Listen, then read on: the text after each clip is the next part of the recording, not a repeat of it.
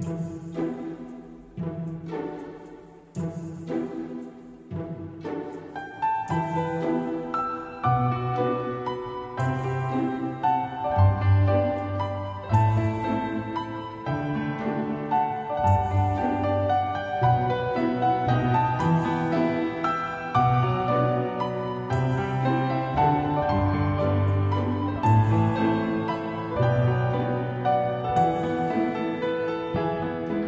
皆さんこんにちは、マスです。大家好，我是川，欢迎收听本期的漫谈日本。那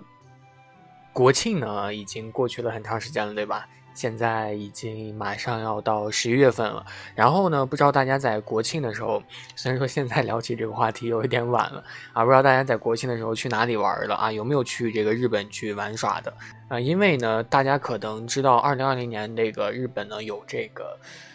奥运会对吧？奥运会，然后因为有奥运会，所以日本呢有很多地方发生了一个变化。其实有关于这个话题呢，我在很早以前的某期节目中就有提到过啊，就是驻地的这个问题。大家都知道驻地嘛，啊，有的人去日本旅游的时候啊，就是像一些吃货啊，他们去觅食的时候啊，都会。听到或者说听过驻地这个名字，因为驻地呢算是日本一个非常非常大型的一个海鲜市场啊，很多的一些著名的像一些鳗鱼啊、寿司或者说一些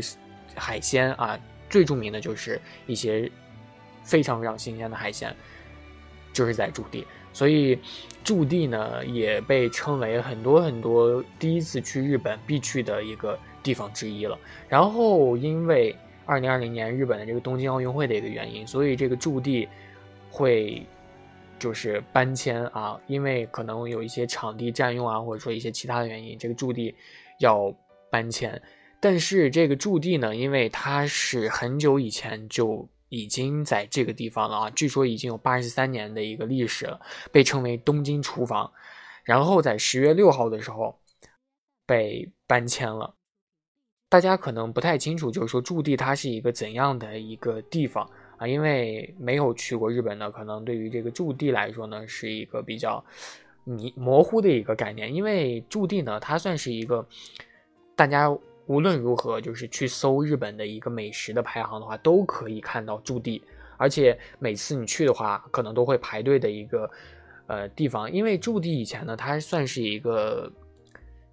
拍卖金枪鱼的一个市场啊，类似于这样的一个东西，因为大家可能不太清楚，就是如果有去过驻地的，或者说有看过相关攻略的人呢，你去驻地的时候，他们都会推荐你很早很早起来就去看，大概就是四五点、五六点的样子，让你起床，然后去驻地去逛一圈。为什么这样去推荐呢？就是因为很早的时候，啊，这个很早的时候不是说很久以前啊，就是每天很早的时候，他们都会去拍卖。当天新鲜捕上来的一些鱼类啊，不就是这个最出名的就是金枪鱼了。后来呢，在这个周围就建盖了很多很多一些像料理店这样子，所以就是以这样为出名的。而且连就是闻名于国内的像这些吉野家啊，这家这些店啊，也是在驻地也有啊，然后也是永久的停业了，所以还算是。比较可惜的一个事情吧，但并不是说驻地就是永远的就没了，它只是搬了一个地方，换了一个地方啊。但是仅仅只是换了个地方，也是引起了很多很多人的一些热烈的一个讨论啊。根据日本共同社的一个报道吧，就是位于这个东京都中央区嘛，因为驻地在这个地方啊，它是在六号迎来了最后的一个营业日，而且市场呢是在当天中午结束了全部的交易。这个八十三年的历史呢，也是在那一刻落下了帷幕吧。然后搬迁后的地址呢，是在这个丰州市场啊。丰州市场呢，是在十月十一日就开始开业了。然后其实不太远，距离这个驻地的原址大约只有好像四公四公里左右，也不是太远。对。然后在六号那天呢，很多很多人都是慕名去了这个驻地市场，很多人还有很多车都特别特别热闹。然后凌晨五点多的时候呢。照例啊，有这个金枪鱼的拍卖啊。作为就是批发商的这个驻地鱼市场的这个社长呢，社长叫做吉田猛啊，他呢致辞就是说，驻地呢将于今天结束八十三年来的活动，他呢会被铭刻于历史啊。我觉得他说的很对，很多人呢，现代人都是记住了这个地方啊，最终呢，这个金枪鱼拍面拍卖呢，在六号这个拍卖，最终是以四百三十八点五万元，大约就是人民币二十六点五万元，呃，成为了当日的最高的一个拍卖价，成为了最后的一次成交的一个过程啊。这个鱼呢，大家可能觉得二十六点五万元的一个鱼，它究竟有多大？这个鱼呢，重约一百六十二公斤，大概有两三个我这么重吧。很恐怖，然后呢，这个驻地市场呢，它是在一九三五年的时候开业的，当时呢又被称为是场内市场。啊，主要呢是面向以东京都管辖的批发商以及中间商，还有一些相关业者。啊，交易品呢，它是覆盖了四百八十多种水产和这个二百七十多种蔬果，每天呢有超过大约有四万多人进出市场，而这个。在驻地市场旁边的一个商店呢，被称为场外市场啊，大约呢是有四百六十家店铺，主要呢就是面向一般的客人和一些游客。而这个商店街呢，在市场搬迁后呢，仍然是在原址营业的，所以许多的一些人气餐厅啊，也是没有没有消失，也是可以继续接纳游客的。消失的仅仅是当时在场内的一些。呃，拍卖场所以及一些在场内设置的一些餐厅，还有一些小，呃，这种买卖的一些地方。所以，但是在外围的一些大型的场所还是有的。所以大家可能看到一些呃这个排行榜的时候，国内一些排行榜的时候，大家不要觉得奇怪，可能会消失一些餐厅，但是并不会完全消失，觉得还不错的。然后呢，这个就是大致的一个内容了啊。但是这个驻地呢，还是想给大家讲一下有关于它的一些前世今生，因为毕竟是一个还是历史比较悠远吧。虽然说没有一个世纪这么长，但是也将将近一个世纪了，对吧？驻地呢，它顾名思义，驻地啊，它是一个类似于筑起之地啊，筑起之地，它呢是填海造陆所筑起的一个地方。因为呢，就是源于江户时代，在一六五七年的时候，当时有一个事件叫做明利大火灾，当时呢焚毁了浅草的本院寺，然后当时为了转移本院寺呢，这个德川幕府决定在江户的时候，在这个海滨地区进行一些这个精卫填海啊，就是这个填海造地，修筑这个呃驻地的本院寺。后来呢，这个驻地本院寺变成了这样的一个以印度样式的一个石质建筑，内部呢则是日本样式的一种这种桃山时代的风格，十分的庄严。那如果大家有幸去过这个驻信呸，如果大家去过这个驻地市场的话呢，大家可以从这个东北方向的门出来之后呢，可以看到一个神社，这个神社呢叫做波除道和神社。啊，据说呢，当时这个驻地呢刚刚被填成这个土地啊，然后这个堤防常常被这个海浪冲垮，所以这个工程在当时是很难进行呃推进的。然后，但是某一天呢，海上飘来了一个道和神像，啊，海上飘来了一个神像，然后当时的人们将它拾起起来，然后去祭拜之后呢。没想到这个风浪瞬间就停息了，然后工程也顺利的完成。后来这个波除啊，波就是波浪的波，除就是除去的除啊，波除的这个尊称呢，也是由此传说而来，至今呢也是依然去守卫着驻地这个地方。然后这个波除道和神社呢，这个狮子祭啊，是一个非常非常大型的一个祭典，也是驻地最为标志性的一个传统活动之一。非常的壮观，非常壮观。而且，其实说到日本的这个祭祀，或者说一些大型的一些这种祭祀活动吧，其实都特别壮观。但是每一个地区它有一个每个地区的一个特色在里面。像驻地呢，它的颜色啊，或甚至说一些呃去活动的一些轿子啊，它都是有当地的一个风格的。对，就这样的。然后呢，驻地的一些历史，还有包括一九二三年的时候，当时关东大地震嘛，东京市中心大多数都遭到了破坏啊，包括日本桥的鱼市场啊。之后呢，这个日本桥的这个鱼市场呢，和金桥的蔬果市场都是呃进行了重新的搬迁啊，搬迁到了驻地这个地方。然后在一九三五年的时候开始营业。自此之后呢，驻地就成为了现在大家众所周知的海鲜市场、世界海鲜市场的这样的一个可以说是神话吧，成为了日本的名片之一。这个驻地市场呢，它是处于东京市中心的位置嘛，所以，呃，大家可能像如果不太了解驻地的话，可以听闻过像什么银座啊这些更加闻名的一些世界上的一些商业街啊，从银座到驻地呢，仅仅只需要。十分钟就可以抵达，步行十分钟啊。然后这个驻地的面积呢，相当于三十二个足球场。世界上很多的新鲜海味都是来自于日本的诸岛以及各个海域。然后这个日交易额呢，据说可以达到一千五百万美元啊，是世界上最大的一个海鲜市场之一。啊，当然呢，也诞生过许多很多令人惊叹的一些记录吧。比如说一三年的时候，啊，也不是很早很久啊，啊，一条价格高达一点五五亿日元，一点五五亿日元的一个天价的金枪鱼，折合人民币大约是九百到一千万元左右吧，人民币左右啊，一条鱼卖一千万人民币。啊，当时呢被这个吉尼斯世界纪录认定为世界上竞拍成交价格最高的一个金枪鱼。大家可能会不清楚为什么一条鱼会卖这么贵呢？嗯，我也不清楚。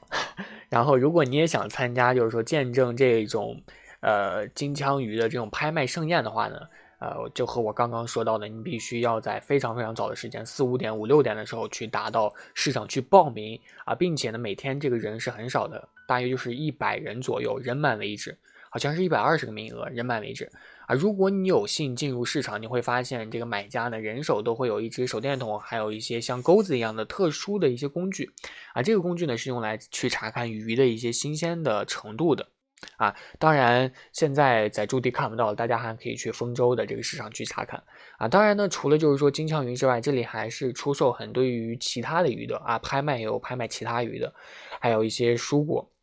就像刚刚说到的，多的特别特别多。然后呢，驻地呢还有一个非常非常著名的一个食物啊，这个食物呢被称作世界上最硬的食物。啊，这个食物是什么呢？可能大家不知道，大家吃过日本的拉面没有啊？日本的拉面呢，它会有一些非常非常独特的一些配料啊，其中的一个配料就是这个东西啊。这个东西呢，其实在这个章鱼小丸子上也有啊，就是大家俗称的那个木鱼花儿啊，木鱼花儿，就是看起来它们好像会动的那样的一个东西啊。这个东西呢，其实看起来像是一块木头，但是呢，当一些非常非常就是削这个木鱼呢。啊，它其实也是一个非常非常有技术含量的一个东西。就是如果你技术不好的话，你削出来是很厚的。啊，真正的会削的师傅呢，他削出来都是那种透明的薄片，然后味道也非常非常的鲜美。啊，就这样的一个东西啊。当然，除了这个呃木鱼花之外呢，你还可能还有听过一些其他的一些。呃，闻所未闻的一些海鲜都可以找到，因为海鲜呢，它其实像海里的东西，大家可能很多东西都没有吃过啊。但是在驻地呢，就是无数的这种寿司店啊，都是这种刺身寿司啊，都是有的。你想吃什么都有啊，是全世界寿司店最集中的一个区域了。而且驻地的寿司也是成为了日本寿司的一种标杆吧啊，成为了日本这个啊生鱼片、刺身的这样的一个代名词。非常的神奇，而且日本的这个驻地呢，它其实因为大家都知道它海鲜比较多嘛，海鲜最重要的一个东西，最重要的一个事情就是需要保鲜，所以在驻地呢，每天的这个冰块以及纸箱的消耗量也算是日本最高的一个水平，每日消耗掉的冰块呢，大约是七十万桶，每日的冰块七十万桶，这些冰块堆积起来可以堆成一座。冰山啊，虽然说这个冰山不大啊，但是也是可以堆成一座这种山的大小，直接就是像喷水一样把这些冰块都喷出来啊，真的很厉害啊！如果大家没有看过这个驻地的话呢，啊，也算是比较可惜吧，比较可惜，因为驻地确实就没有了啊。为什么会拆迁呢？其一的原因呢，就是因为这个东京奥运会的原因，但是。呃，现在呢也有很多其他的一个辅助的原因，就是因为市场的这个设施比较老化，而且这个违法停车的现象比较严重，以及就是说场内的建筑大多是这种木质的，所以也算是有这种频繁起火的这样的一个危险在，而且还有一些食品卫生的问题。就是为了配合城市未来的发展嘛，总之就是这样子的一些原因啊，还有一些给世界上留一些好的一些印象，所以东京政府呢就决定在郊区丰州啊，就预留一块约四十公顷的一个土地，然后将驻地市场进行搬迁啊，本来呢是计划在一六年十一月七号搬迁的。啊，就是在很很早以前就搬迁了，但是，啊，由于丰州的这个下水源呢受到污染的一些问题，所以搬迁的日期就一再的延迟，一再延迟，延迟到了今年的十月六号。而且呢，这个驻地市场呢，一直以来也是以这个鼠患引起了各界的这个担忧，所以一场灭鼠的大战呢，在当时也是进行了很久。嗯，然后根据日媒报道呢，就是说这个驻地市场将可能作为2020年东京奥运会和残奥会的停车场啊，就是现在这个驻地的市场，然后以新的身份的服务去向世界各地的新老朋友去欢迎他们啊，这样子。然后虽然说现在驻地市场已经随着平成年代嘛，哈一起退出了历史的舞台啊，但是也算是一个二零一八值得回忆的一个事情嘛。对，还是一句话，就是去过的觉得很惋惜，没去过的可能也觉得很惋惜吧。虽然就是没有亲身经历过那种感觉，有的时候那种感觉是无法想起来的。然后你亲身经历过那种感觉，那种感觉也是很难忘的。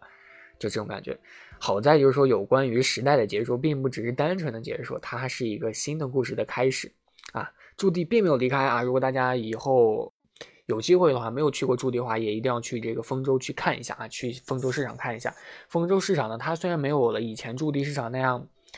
呃，非常朴素，就是看起来很热闹，像村里赶会一样那种的感觉啊！大家可以去这个以后去一下现代化的丰州市场啊，就是像如果说以前是那种集会一样那种感觉，现在呢就像是这种大超市的这样的一个感觉了啊！设备更加的先进，而且运输的过程、交易的过程也是更加的这个值得保障。啊，然后对于咱们来说吧，可以说也并不是没有好处，就是说也不用早早的去排队去看那个金枪鱼的拍卖的名额了。现在的这个现代化工厂也是，呃，这种工厂嘛，大家都知道流水线啊，也感觉就和以前的鱼市不太一样了。以前的鱼市大家可能没接触过，然后所以才有了以前那种争夺这个去看这个金枪鱼拍卖的这样的一个名额。但是现在换成这种大型工厂的时候，大家哎。对，那就再也没有机会了，因为已经完全变成那种工厂化了，直接去机械的这个车间去处理，啊，也算是一种时代的发展吧。其实驻地，个人感觉就是对于日本社会的影响是很深远的。这种影响呢，可能不仅仅就是对于咱们个人的一个饮饮食生活，甚至也是影响到了当代日本人的一些精神吧，因为。有很多漫画，甚至说小说，都是以驻地为舞台去写的。比如说《驻地于河岸三代目》啊，它讲述的呢，就是一个精英白领偏离了职场的一个轨道，当时在充满人情味的这个驻地水产商铺中觅得人生真谛的一些故事啊。当然，小说就更多了啊。这些小说呢，大多就是咱们国内的一些像什么起点小说啊这些的一些同人小说了啊。但是像这种漫画真正的发售，而且很火的，确实觉得。确实驻地影响了人的一些心灵，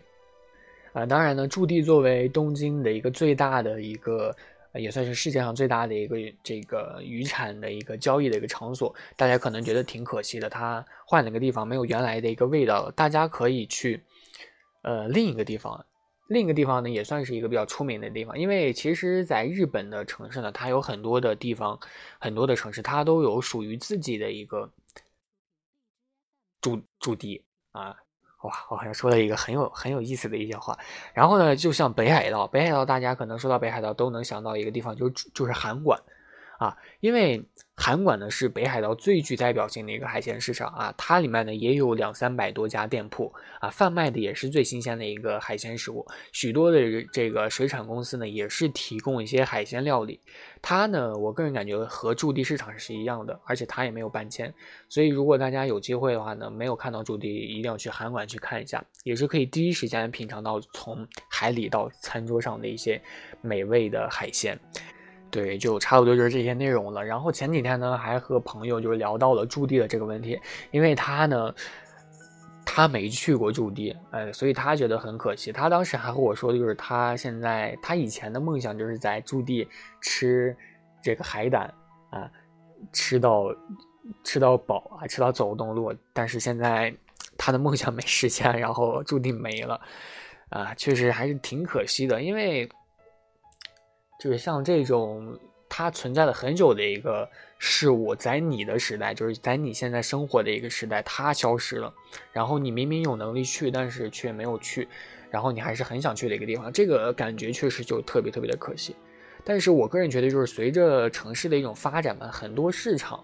因为市场嘛，它并毕竟不是一个就是代表性的一个建筑，它可能或多或少都会关闭或者说搬迁。国内可能也有很多这种情况，但是说到底，没去打卡还是挺可惜的，哈，没去打卡还是挺可惜的。所以以后大家如果想去一个地方的话，一定要趁早啊，一定要趁早